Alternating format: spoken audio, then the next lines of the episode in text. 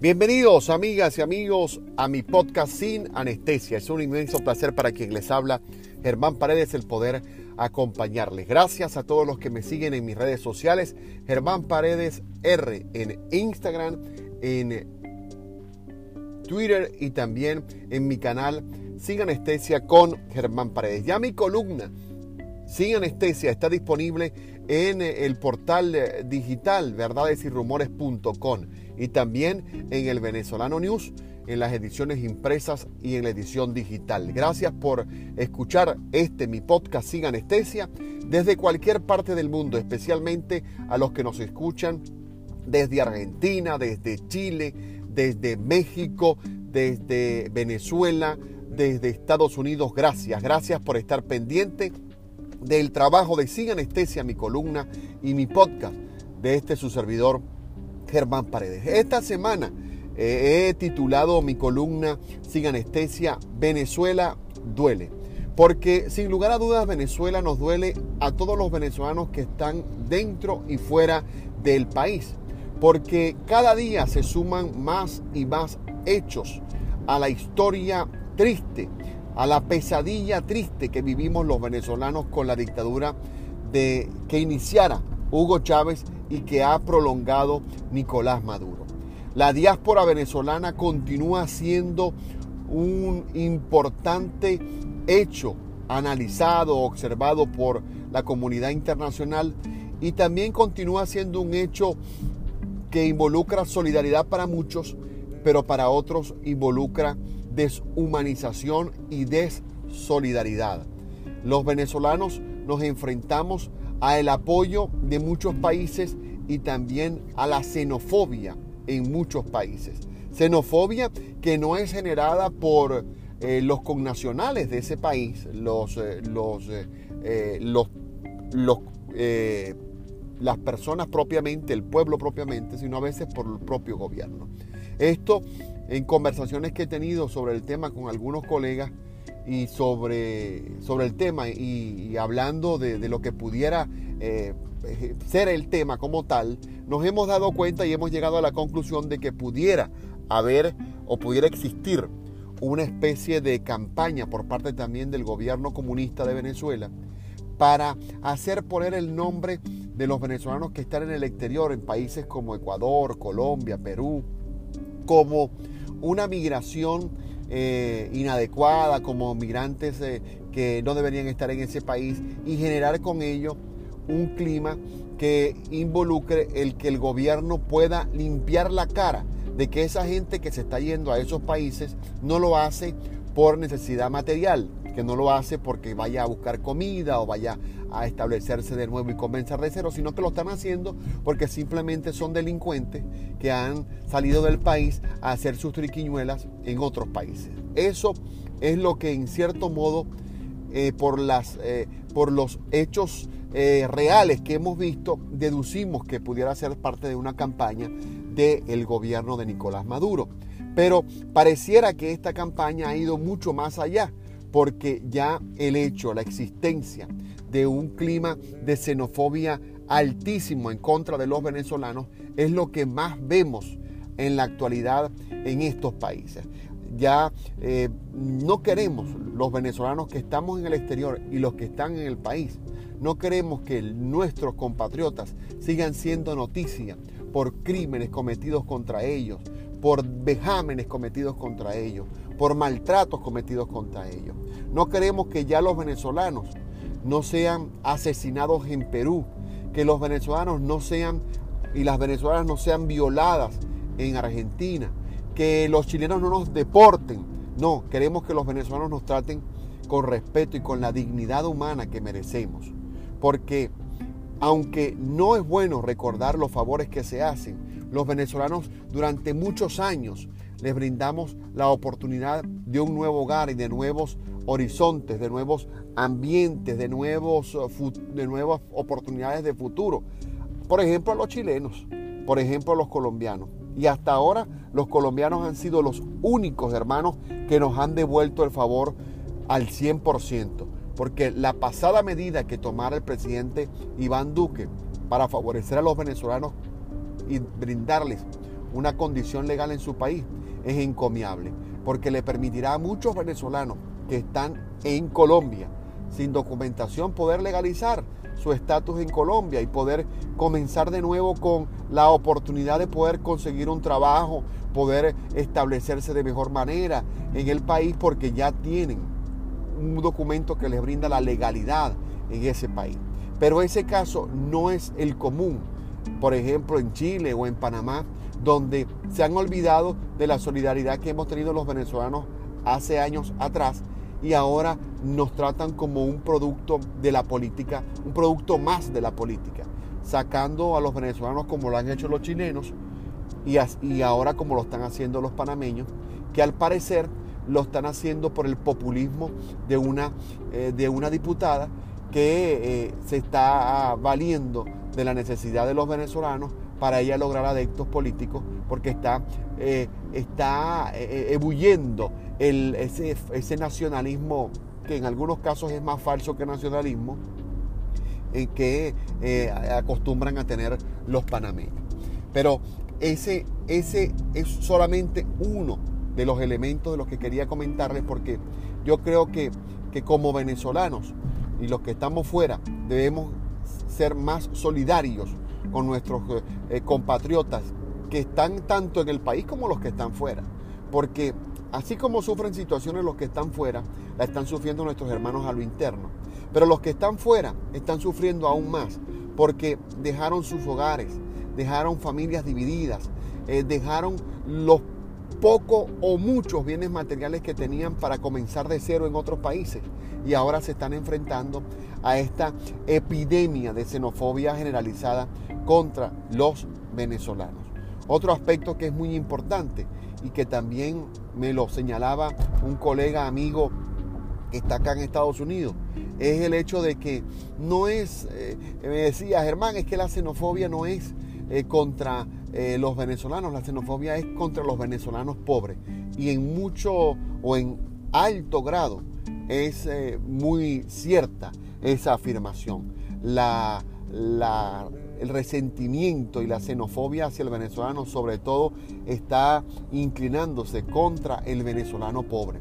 Porque años anteriores, por ejemplo, en Aruba, cuando los venezolanos iban a vacacionar y otros iban a, hacer sus negocios con aquel fenómeno que se presentó de, que decían de, raspar las tarjetas, los cupos de Cadivi, ahí abiertamente sí recibían de brazos abiertos los arubianos o el gobierno holandés y recibía a los venezolanos, claro está, porque iban con un cupo de dos mil, de tres mil dólares a dejarles el dinero en, Aruba a abrir cuentas bancarias, a dejar el dinero allá y para eso sí eran buenos los venezolanos. Cuando los venezolanos iban, por ejemplo, a, vacacionar en Ecuador, en Perú, en Argentina, para eso sí eran buenos los venezolanos porque iban a dejar su dinero allá.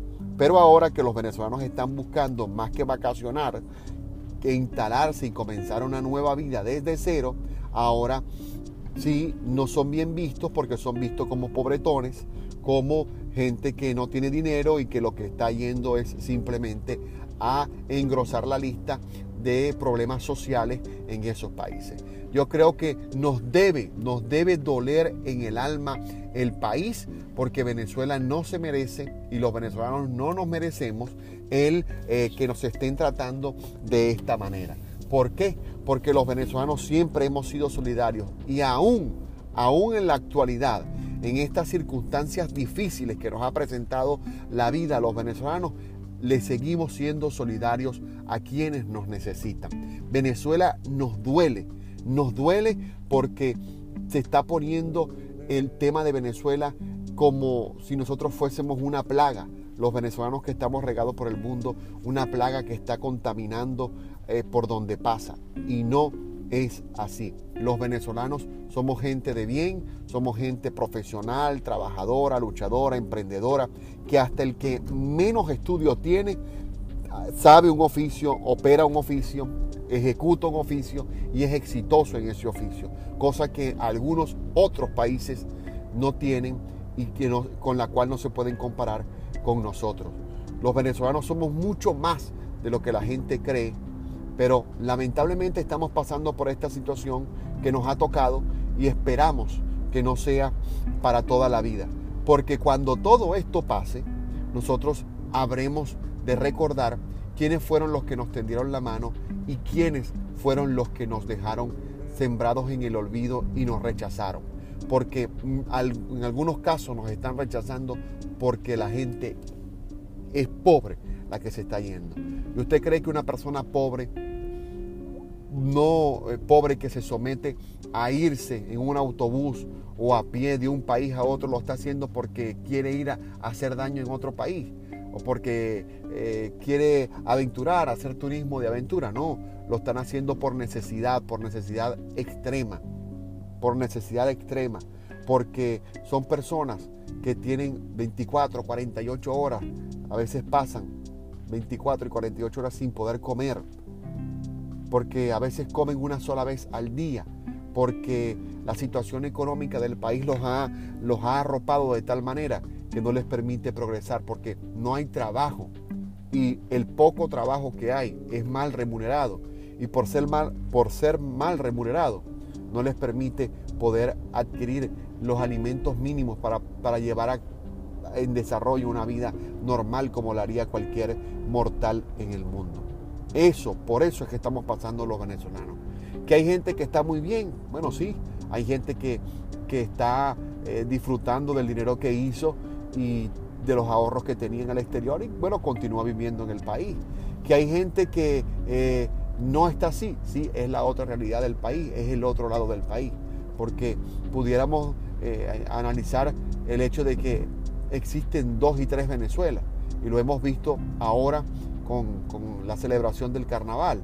Un grupo de gente que sale a la calle a disfrutar del dinero y un grupo de gente que se queda en sus hogares pasando hambre y viendo cómo hace para llevar la celebración a, feliz término en sus hogares eh, acuartelados. Entonces, yo creo que, se debe ser más sensible y más objetivo al analizar el tema de los venezolanos. Si usted es un amigo peruano, colombiano, ecuatoriano que me está escuchando, no le, no le estoy vendiendo con esto el que usted le dé el 100% de, de la ayuda o la veracidad de lo que le dicen los venezolanos que han emigrado. Porque así como hay buenos, hay, hay malos. Pero usted debe hacerse de su propia percepción cuando trata a ese venezolano. Y usted se va a dar cuenta si es un venezolano que huyó del hambre, de la miseria, de la necesidad, o si es un venezolano nuevo, nuevo rico, enchufado, que ha decidido irse a, ese país a gastar el dinero que hizo, o a disfrutar de manera intaparada las triquiñuelas y las, las marañas dolosas que hace. Solo usted puede sacar su propia conclusión, pero no generalice, no meta a todo el mundo en un saco como para agrupar a que todos somos delincuentes, somos eh, personas de mal y que no debemos estar en sus países. Bríndele la oportunidad a ese hermano de poder brindarle a su país el aporte que tiene en lo, profesional, en, lo personal. Y sáquele provecho a eso. De lo demás se encargará el tiempo y la historia. Esta semana también conocimos, hablando de otro tema, conocimos que ya llegaron las primeras vacunas a Venezuela. Eh, las vacunas de procedencia rusa, cuya efectividad aún está en, en veremos, llegan a Venezuela pero lo más cumbre del tema de que llegaron a Venezuela es que el gobierno narcotirano le dice abiertamente a el pueblo que las vacunas eh, van a ser suministradas en principio para los personeros del gobierno. Es decir, los primeros que se van a vacunar van a ser los bagres rojos, es decir, Maduro, Cilia y demás eh, eh, miembros de la cúpula castrocomunista, narcocomunista, eh, maduristas serán los que se van a vacunar.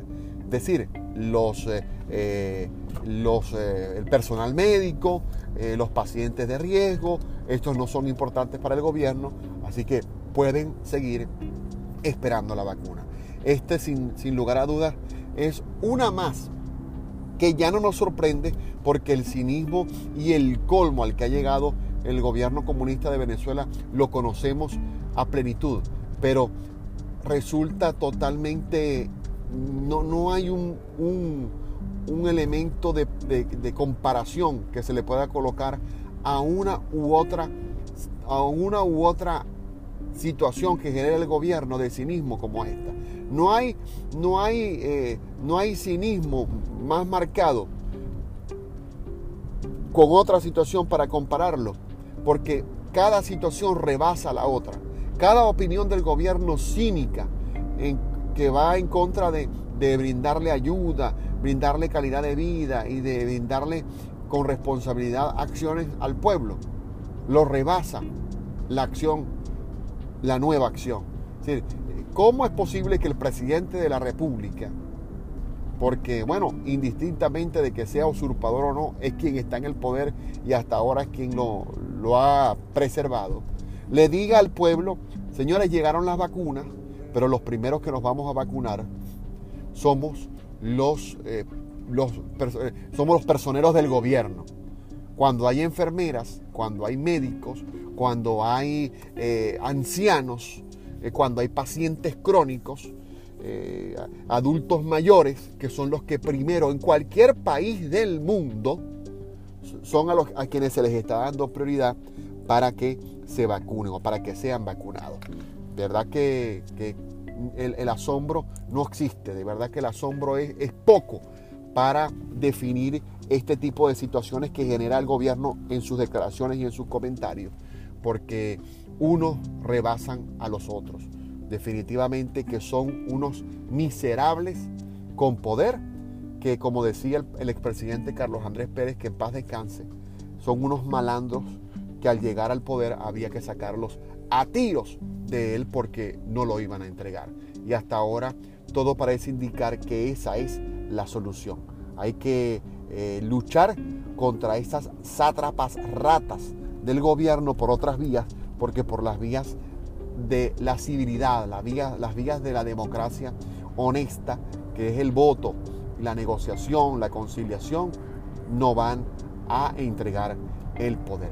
Esta semana nos llamó la atención un hecho bien curioso, que es el que el gobierno de Nicolás Maduro dejó salir del país a la esposa de el contador de la narcotiranía, la esposa de Alex Saab y su hija la dejaron salir del país, aparentemente con destino a Alemania, lo cual ha despertado muchas suspicacias sobre qué puede haber ocurrido que el gobierno de Nicolás Maduro ha decidido dejar salir del país a esta señora que eh, sin lugar a dudas eh, fungía como un salvoconducto para el gobierno de Maduro al estar en Venezuela para que Alex Saab no soltara la lengua.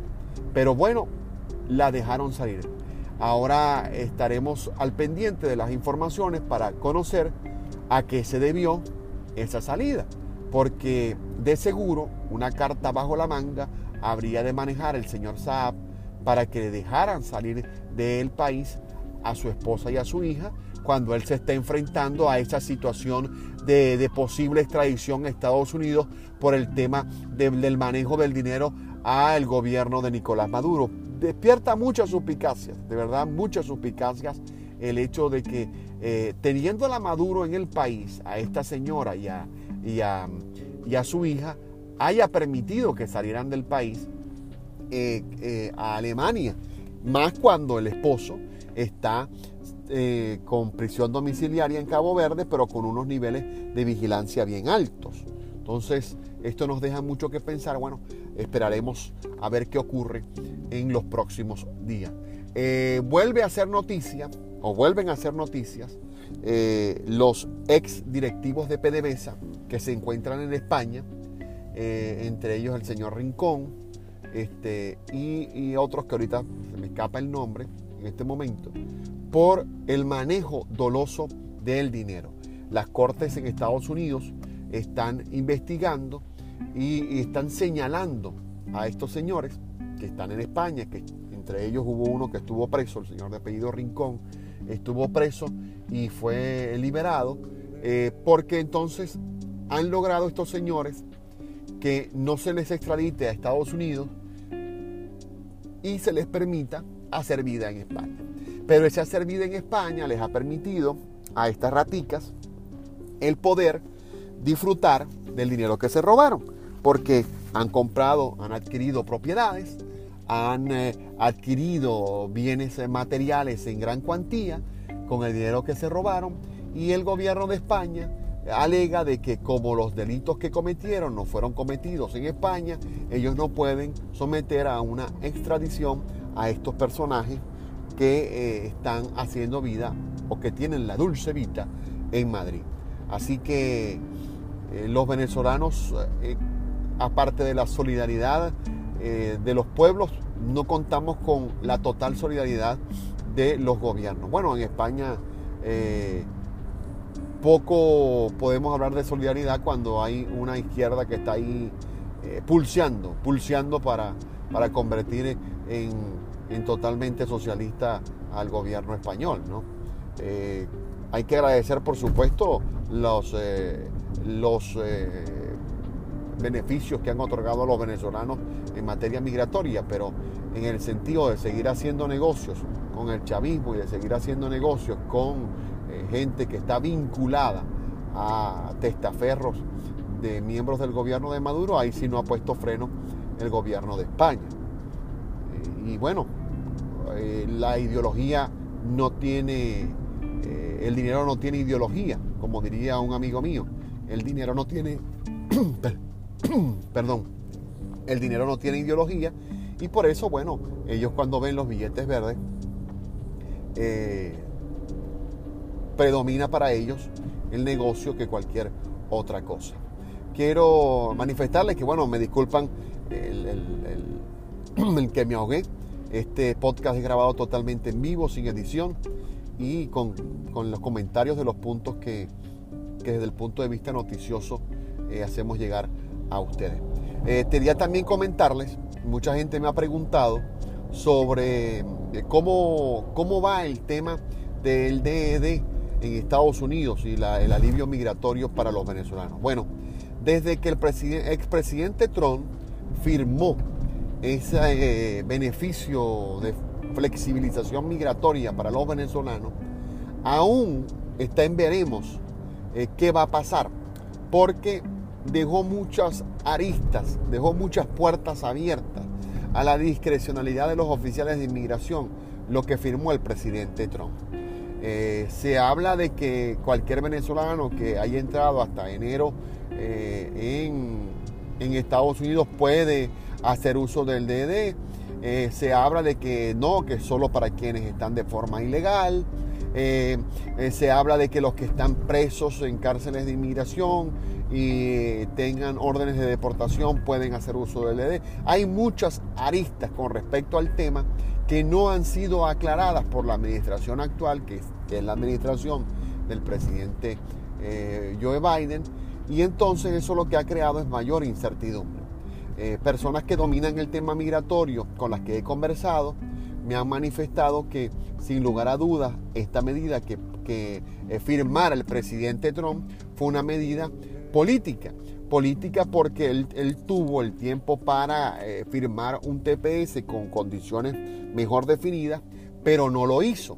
Y en consecuencia, al firmar esta orden el último día de su gobierno, lo que hizo fue crear un clima, eh, dejar un clima de tensión o, dejarle, como diríamos en Venezuela, la papa caliente al gobierno de Biden para que éste se vea obligado a tomar medidas conforme lo ofreció en, su eh, campaña, porque la campaña de Biden ofreció que en los primeros 100 días iba a realizar eh, cambios migratorios que beneficiarían a las personas que están indocumentadas y ofreció además un TPS para los venezolanos. Entonces, esa situación de que el presidente Trump haya dejado la papa caliente en vez de favorecer a los venezolanos nos ha eh, causado más problemas. Cuando digo nos ha causado más problemas me refiero a los venezolanos que están en situación eh, legal eh, contradictoria, porque este, ha dejado a la discreción total de los funcionarios de inmigración de los agentes de inmigración si se le aplica o no este DED a los que lo requieran eh, en este momento. Y, ha dejado también en el aire a quienes se le habría de aplicar. Entonces solo estamos a la espera de, qué sucede eh, con respecto a los venezolanos y el DED en Estados Unidos, eh, con respecto a el, alivio que diera el presidente de Colombia. Es un alivio para los venezolanos que, que demuestren que estuvieron o entraron de manera legal a Colombia hasta enero del 2021 y, y les permitirá, además de poder trabajar, un estatus legal por 10 años. Esto es con respecto al, a la especie de TPS que diera el presidente de Colombia. Con respecto a Estados Unidos, todavía no, no hay nada claro, ni ha quedado nada claro de lo que firmó el presidente, el expresidente Donald Trump en su último día para los venezolanos. Con lo cual, hasta ahora los venezolanos tienen que seguir desenvolviéndose los que tenían esa condición como lo venían haciendo en este país para no tener problemas legales, eh, problemas que, involucren su, deportación. Porque continúan, así como lo hicieron en el gobierno del presidente Trump, ahora los demócratas continúan también deportando venezolanos. El presidente Trump en sus discursos decía que eso no era así, pero lo seguían haciendo a través de Trinidad y Tobago, las deportaciones. Ahora este gobierno, el gobierno de Biden, lo sigue haciendo, mientras supuestamente hay una medida que impide el que eso se siga ejecutando en contra perdón, de los venezolanos. Eh, también se está a la espera eh, que en los, próximos días, aparentemente esta semana, eh, se va a entregar al, Congreso y al Senado un proyecto de ley que está presentando el nuevo gobierno demócrata este, para legalizar a los Dreamers, legalizar a las personas que tengan TPS y con otras condiciones a las personas que tienen estatus eh, diferentes estatus migratorios en Estados Unidos que no son definitivos. Entonces, hay que esperar para ver si en, esa en ese nuevo eh, orden de ideas que están entregando como proyecto al Senado y al Congreso, entra también el tema de los venezolanos. Esperemos, esa es la información que tenemos hasta el momento y estamos muy pendientes de ella para, para hacérsela saber a nuestros compañeros compatriotas venezolanos que están en el territorio americano y que están en el mundo para que estén bien informados. Los invito, amigas y amigos, a que si les gustó mis comentarios, mi información, mis reflexiones, la compartan, la repliquen, se la envíen a los amigos y la comenten. Estamos para ello, para escuchar sus comentarios y para hacer cada día un poco mejor nuestro trabajo. Los invito a que visiten mi eh, columna en verdadesyrumores.com, sin anestesia con Germán Paredes y que también puedan disfrutar de mis entrevistas en mi canal en YouTube, Sin Anestesia con Germán Paredes. Fue un inmenso placer acompañarles y nos veremos en una próxima oportunidad en este, mi podcast, su podcast Sin Anestesia. Fue un placer. Les habló Germán Paredes.